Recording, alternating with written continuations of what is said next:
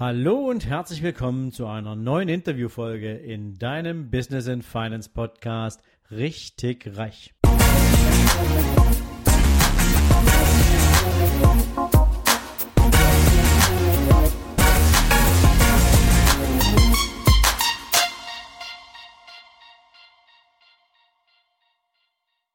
Hallo und herzlich willkommen zu einem neuen Interviewtag hier bei Richtig Reich, deinem Business and Finance Podcast.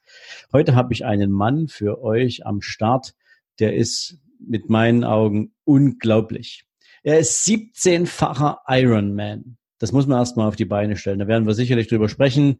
Er ist ein international gefragter Speaker. Er ist Bestseller-Autor mit seinem Buch Der perfekte Tag er ist Weltrekordhalter im Indoor-Cycling, ähm, ein irrer Typ, ja, Extremsportler und ganz früh in seinem beruflichen Leben hat er bereits angefangen, seiner persönlichen Leidenschaft Ausdruck zu verleihen, indem er was er selbst tut, nämlich Grenzen überschreiten, sich regelmäßig an sich selbst ausprobieren, auch in einer Art Coaching-Programm, in der Arbeit mit Führungskräften als Personal Trainer ausprobiert und ausgebaut hat.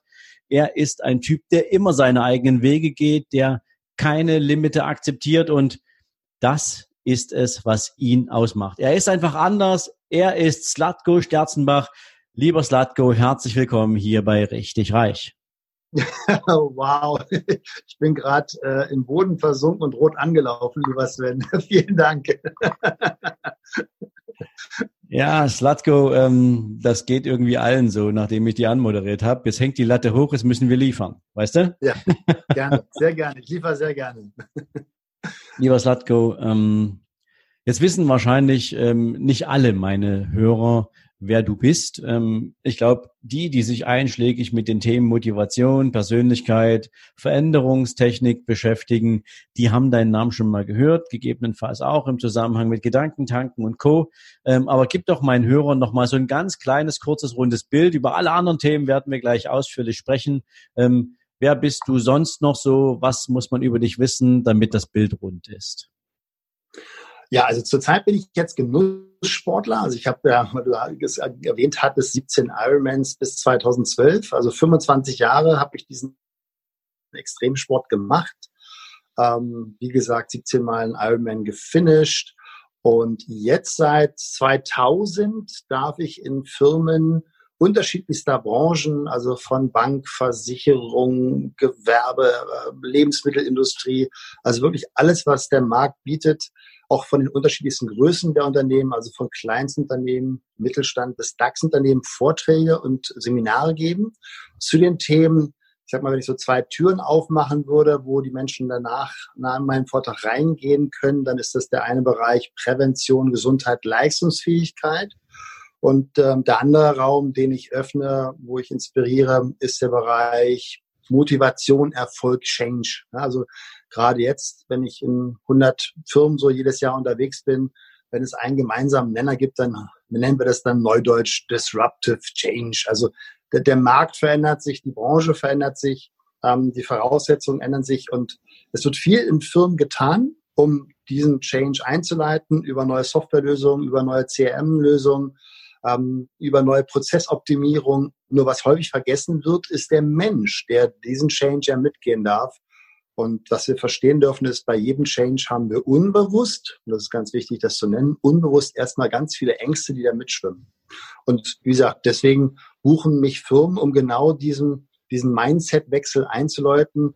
Menschen, die vielleicht vorher noch gedacht haben, boah, äh, habe ich noch den gleichen Arbeitsplatz, äh, Veränderung ist doof, nach meinem Vortrag oder dann auch intensiver bei Führungskräfteseminaren danach sagen, hey, ähm, Veränderung ist normal, Veränderung ist ein Teil von Gesundheit und ähm, ich kann ein Teil davon sein. Ich freue mich auf Veränderung, weil es wird nur noch besser. So, und dieser, dieser Mind Change, das ist so in den letzten Jahren immer mehr mein Schwerpunkt gewesen. Ja, da bist du ja eigentlich nie arbeitslos, wenn du dir die gesamte Bankenlandschaft anschaust. Das ist ja das, wo ich herkomme.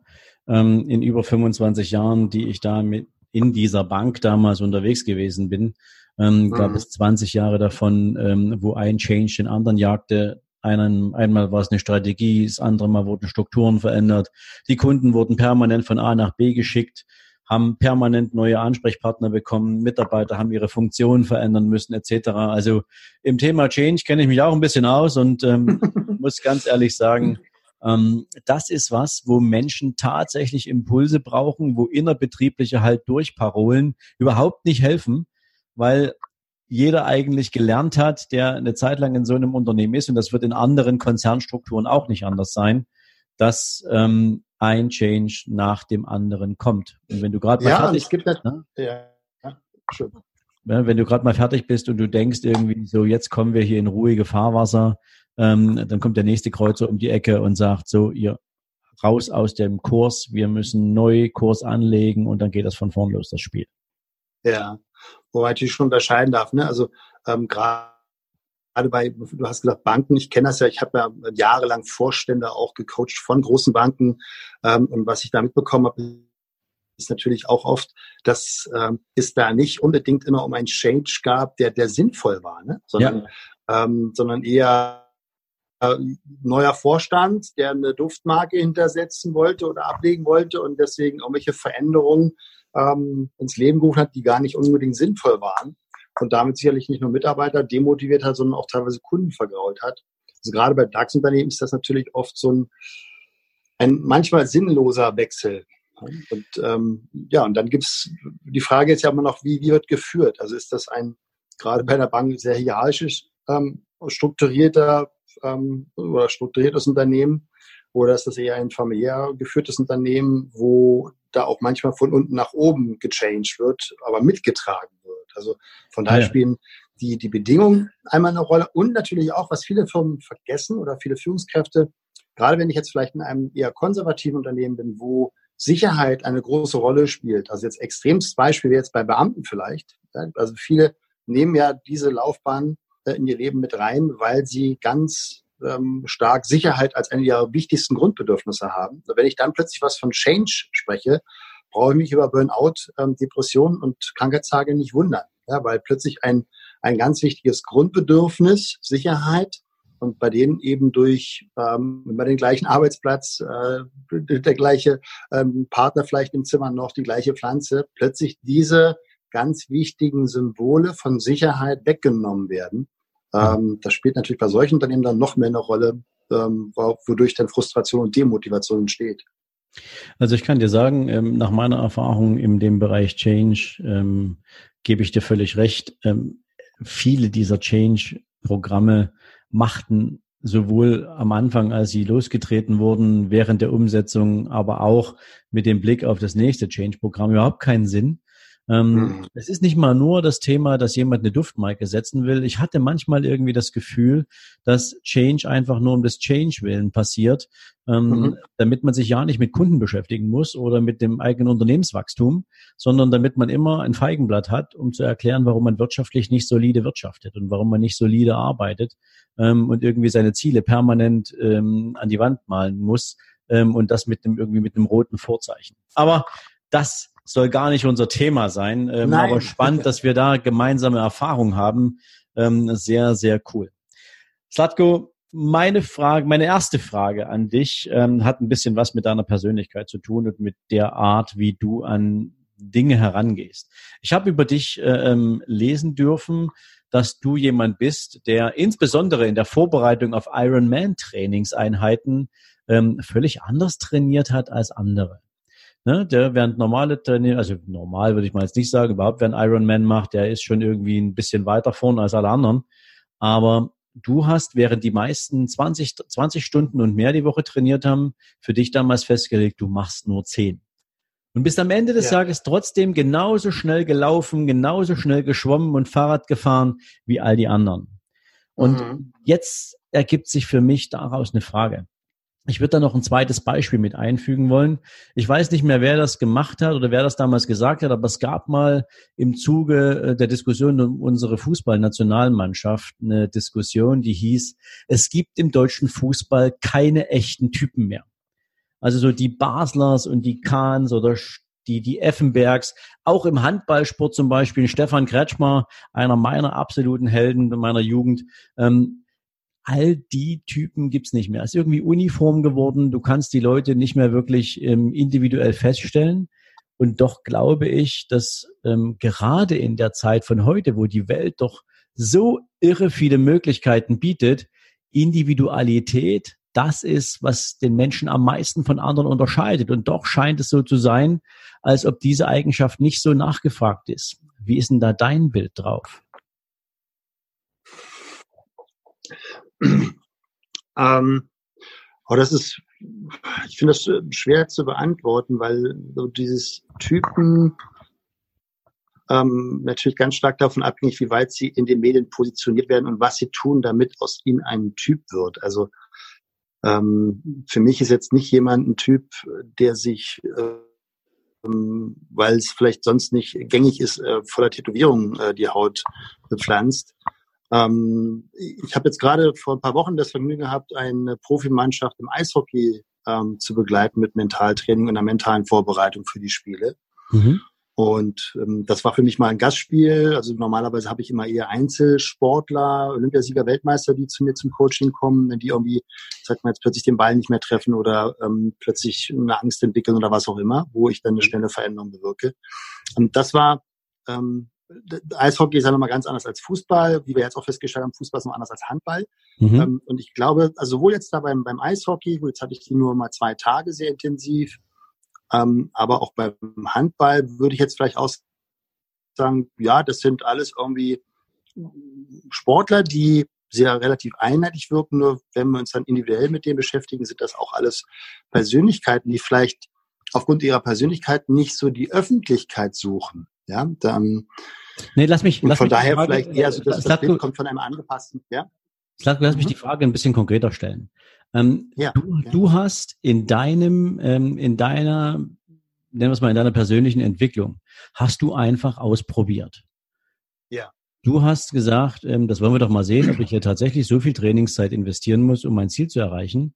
Und bist halt mit der Hälfte der Trainingszeit trotzdem ans Ziel gekommen. Und du hast dir da wahrscheinlich von niemandem großartig was sagen lassen. Du hast vielleicht mal nach einer Meinung gefragt und du hast vielleicht auch mit einem Arzt gesprochen ähm, und du hast dir vielleicht auch einen Ernährungscoach dazu genommen, wie auch immer, um das Ganze in Balance zu bringen. Aber du hast einfach für dich entschieden, ich probiere das jetzt mal aus. Mein Eindruck ist, dass in der Welt von heute ausprobieren und ähm, individuell sein ähm, zwar irgendwas ist, was die Menschen sich gern umhängen, aber am Ende nicht liefern. Und mhm. ich persönlich glaube, ähm, dass ja, wir haben wahnsinnig viele Möglichkeiten. Ich nehme mal so ein Beispiel wie Online-Marketing. Ja. Heute schimpft sich ja. jeder Online-Marketer, der irgendwie mal mhm. was über Facebook-Ads gelesen hat. Und ähm, am Ende des Tages sind es alles dieselben Sprüche, die du hörst. Kein Mensch hebt sich mehr ab. Ja. Und ich glaube, dass der echte Erfolg darin liegt, anders zu sein, individuell zu sein. Und weil du eben genau diese Erfahrung selbst gemacht hast, individuell zu sein, anders zu sein, Dinge auszuprobieren gegen den Mainstream, bist du dennoch sehr erfolgreich damit gewesen. Das war so mehr die Frage dahinter. Ähm, glaubst du, dass, ja. das ein, dass es ein Erfolgsrezept ist, ähm, anders zu sein? Mm, anders in dem Sinne, dann bin ich bei dir, wenn du sagst authentisch. Und wenn ich authentisch bin, also wenn ich wirklich bei mir bin, wenn ich das lebe, was ich selber als wichtig erachte und auch die Art und Weise, wie ich das kommuniziere, dann bin ich voll bei dir. Dann ja anders. Ähm, weil ich glaube, also jetzt in meinem Business auf jeden Fall spielt Authentizität eine ganz entscheidende Rolle. Also ist, ähm, es gibt genug Luftblasen da draußen, die sich nach einer zwei Tage Ausbildung Speaker nennen und dann erst überlegen, so welches Thema nehme ich denn, was kann ich denn am besten vermarkten? Okay, ich lese jetzt mal zehn Bücher verkaufen, jetzt bin ich Verkaufstrainer und sich dann Experte schimpfen. Ich glaube, da haben wir ähm, genug äh, auf dem Markt, und Menschen, die, und das hat mich schon immer fasziniert, die das, was sie erzählen, auch wirklich leben. Ja, also ähm, das macht ja auch von Energie einen ganz anderen Unterschied, wenn ich jetzt jemand habe, der vorher vielleicht 20 Studien gelesen hat ähm, und dann sagt, ich, ich weiß, wie es geht, aber selber nie praktisch erfahren hat, als wenn ich mhm. jetzt ich zum Beispiel von meinem Training erzähle und vielleicht das nicht mit dem wissenschaftlichen Stand, der gerade noch irgendwie aktuell ist, konform ist und sich dann vielleicht auch Teilnehmer Mensch, Sterz mal, ich habe da aber eine Studie gelesen, das ist doch ganz anders, das ist doch Quatsch, was Sie erzählen, dann kann ich sagen, ich habe es gemacht. Ja, so, das ist ähm, von daher gelebtes Wissen ist, das ist wahres Wissen in, in meinen Augen. Und dieses Anders tun hat natürlich einmal eine Notwendigkeit bei mir ähm, oder war mit einer Notwendigkeit verbunden, dass ich eben neben meinem Studio mich selber auch finanziert habe. Von daher jetzt irgendwie gar nicht 20 oder 25 Stunden Zeit hatte, so viel zu trainieren. Und natürlich aber auch durch meinen mein Wissens-Background. Also ich habe ja nicht nur Krankenpfleger als Ausbildung gehabt damals, wo ich so das medizinische Grundwissen bekommen habe, sondern auch in meinem Diplom-Sportstudium für Prävention und Rehabilitation einfach so die die Grundregeln, und das ist ja auch, warum viele Menschen zu mir kommen, die Grundregeln des Trainings gelernt. Also wie wird aus Bewegung Training? Ja, von 100 Menschen, die ins Fitnessstudio gehen, erreichen statistisch ungefähr nur sechs ihre Ziele, weil sie sich zwar bewegen, aber nicht trainieren. Und genau diese geheimen Trainingsprinzipien habe ich eben sehr spitz angewendet. Also ich habe jede Trainingseinheit mich vorher gefragt, was werde ich heute tun, was mein Körper noch nicht kennt, um ihn zu schocken. Also nehmen wir mal ein Beispiel aus dem Triathlon oder Radfahrer. Die fahren dreimal die Woche 130 Kilometer bei 90 Umdrehungen pro Minute mit einem Puls von 120. Das mhm. ist sicherlich wichtig für eine Grundlage, um den Fettstoffwechsel zu trainieren, um eine Grundlage aufzubauen. Aber irgendwann sagt der Körper doch, ja, hast mal was Neues, kenne ich doch.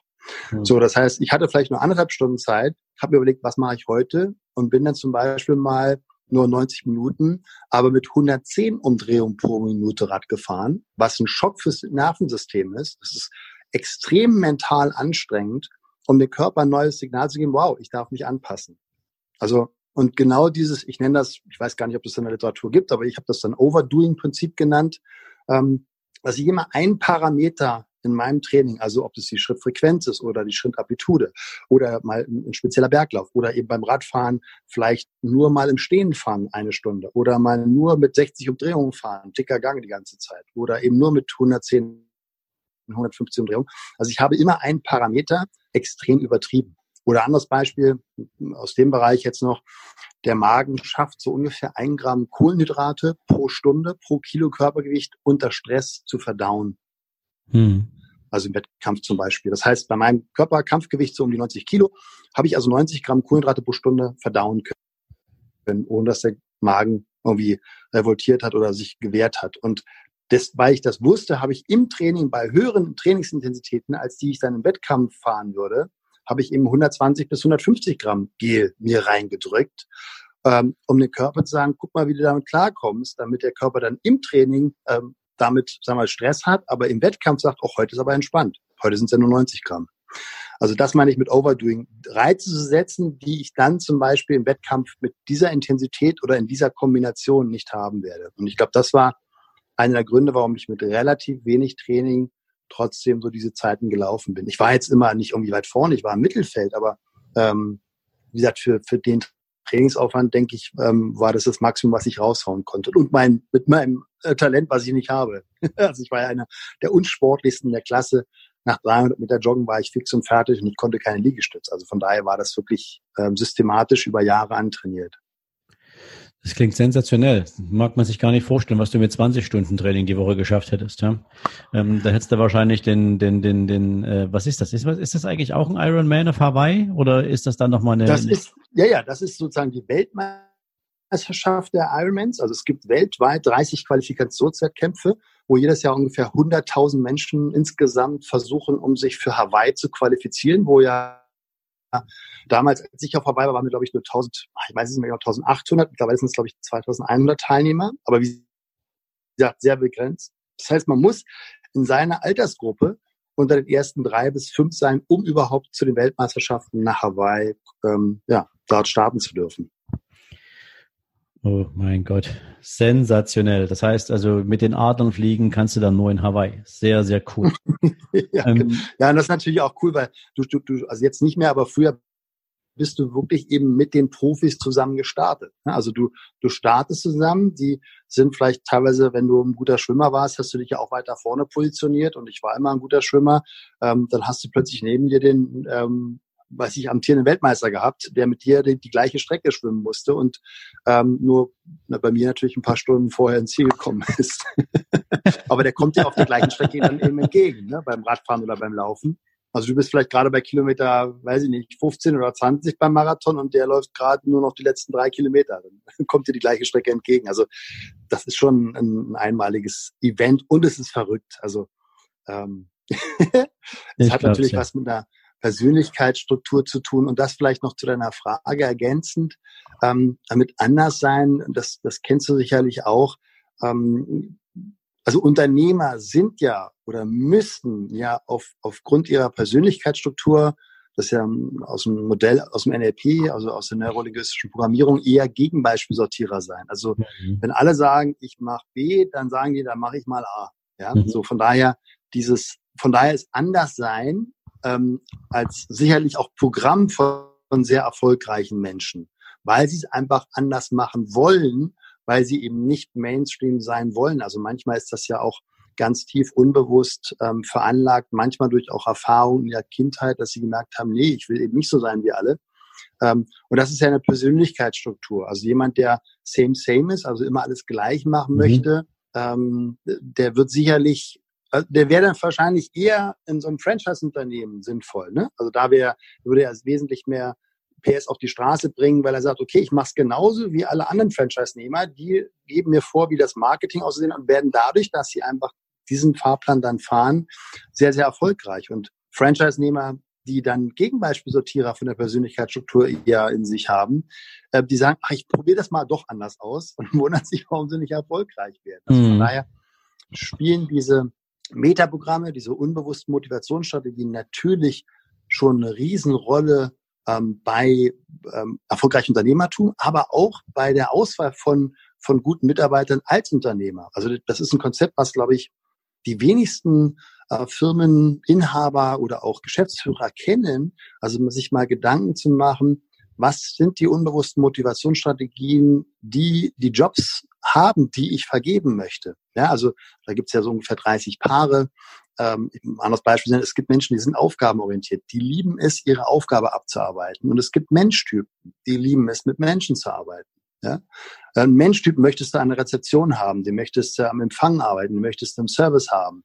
Äh, einen Aufgabentypen möchtest du da nicht haben, weil jeder Kunde unbewusst spürt irgendwie, der ist gar nicht an mir interessiert. Ich sag mal so im Scherz, wenn du Aufgabentypen im Vertrieb hast, dann weißt du, warum Vertrieb Vertrieb heißt. Die vertreiben deine Kunden. Der braucht eine also, kurze Sekunde, aber der ist sehr cool. Ja, ja. ja. ja.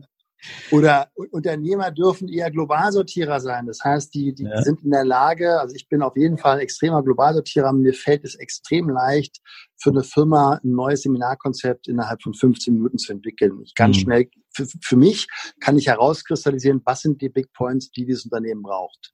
Ähm, worin ich aber nicht gut bin, oder zum Beispiel eine Gliederung schreiben für mein, für, für mein neues Buch. Äh, mhm. Ich schreibe auch selber. Nur dann die Feinkorrektur oder mhm. zu gucken, wie häufig hast du vielleicht das gleiche Wort äh, benutzt, um das durch ein Synonym zu ersetzen.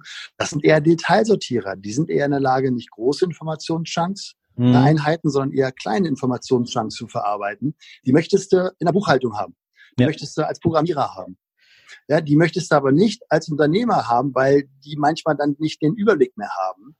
Ähm, äh, von daher ist ja manchmal das zum Beispiel eine der Haupt-Burnout-Quellen, warum Menschen im Management in einem großen Unternehmen, wenn die, ich sag mal, nach dem Peter-Prinzip hochgepusht werden, plötzlich Schwierigkeiten bekommen, weil sie extrem gut war in der Detailarbeit waren. Also nehmen wir mal an, ja. ähm, da ist ein Ingenieur, der ist hervorragender Werkzeugmechaniker. Und weil er so einen tollen Job macht, sagt dann die Unternehmensleitung, Mensch, wir nehmen dich mal als Abteilungsleiter. Nur plötzlich ist Aufgabe orientiert und detailorientiert nicht mehr vorhanden, sondern nicht plötzlich musst du global denken und plötzlich darfst du mit Menschen kommunizieren und die sind vollkommen überfordert, weil das nicht zu ihren Fähigkeiten, zu ihren Stärken passt. Wir können natürlich immer beides. Nur eins ist die wichtigste Voraussetzung, wenn wir entspannt sind. Und wir sind ja in der heutigen Zeit selten entspannt. Wenn wir entspannt sind, also auch ich kann Detail sortieren, dann habe ich vorher einen grünen Tee getrunken, habe Meditationsmusik gehört und habe mir Räucherstäbchen angemacht. Bisschen, aber wenn, ja, wenn ich entspannt bin, dann kann ich auch meine Buchhaltungssachen gerne machen. Aber ansonsten mhm. ist das eher etwas, was mich stresst. Deswegen delegiere ich es ja auch zum größten Teil. Also Slatko, ich stelle, je mehr du erzählst, fest, äh, wie ähnlich wir beide uns sind.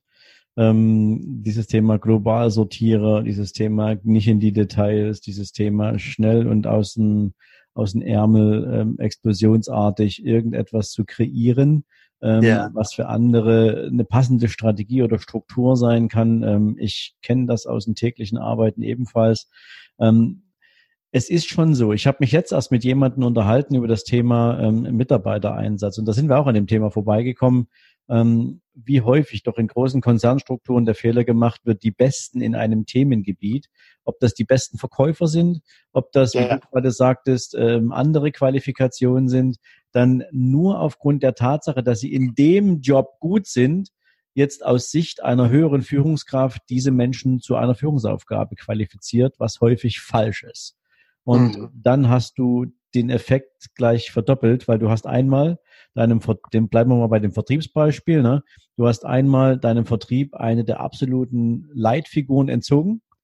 Und auf der anderen Seite, ähm, dadurch, dass der weg ist und seine Ergebnisse fehlen und der jetzt auch noch wahrscheinlich irgendwie blöderweise mit einem Hammer auf sein Team äh, ein, einschlägt, weil der gar nicht anders weiß, wie es geht, ja. ähm, der versaut dir dann den Rest der Vertriebsmannschaft, weil er mit einem Maßstab misst, an dem er sich vorher nur selbst gemessen hat. Ähm, das ist schon ziemlich krass. So, das war Teil Nummer eins meines sehr intensiven Interviews mit Ironman Slatko Sterzenbach. Morgen geht's weiter. Am Samstag gibt es sogar noch einen dritten Teil für dich. Also freu dich auf die nächsten beiden Tage. Für heute dir viel Erfolg und ja, bis morgen dann. Ciao, ciao. Wenn du Unternehmer bist und durch diesen Podcast schon eine Menge Impulse aufgenommen hast, die dir sagen, es wird Zeit, den nächsten unternehmerischen Schritt zu gehen, hin zu deinen eigenen finanziellen Zielen, dann ist vielleicht jetzt der Zeitpunkt gekommen, dich auf die Business and Finance Mastery zu bewerben. Du findest den Link dazu hier in den Show Notes unter Sven Lorenz exklusive Mastermind. Und vielleicht bist du einer der wenigen Teilnehmer, mit denen ich für zwölf Monate extrem intensiv an ihren Businessmodellen und finanziellen Zielen arbeiten werde. Ich freue mich auf deine Bewerbung und wünsche dir heute einen spannenden und erfolgreichen Tag und freue mich natürlich, wenn wir uns in den nächsten Tagen wieder hören. Bis dahin, ciao, ciao.